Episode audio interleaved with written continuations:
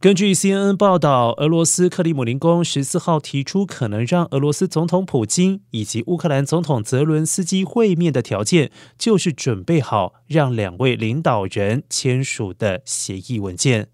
克里姆林宫发言人佩斯科夫表示，原则上普京总统没有拒绝乌克兰总统泽伦斯基会面，但是必须具备特定条件，也就是准备好要签署的协议文件。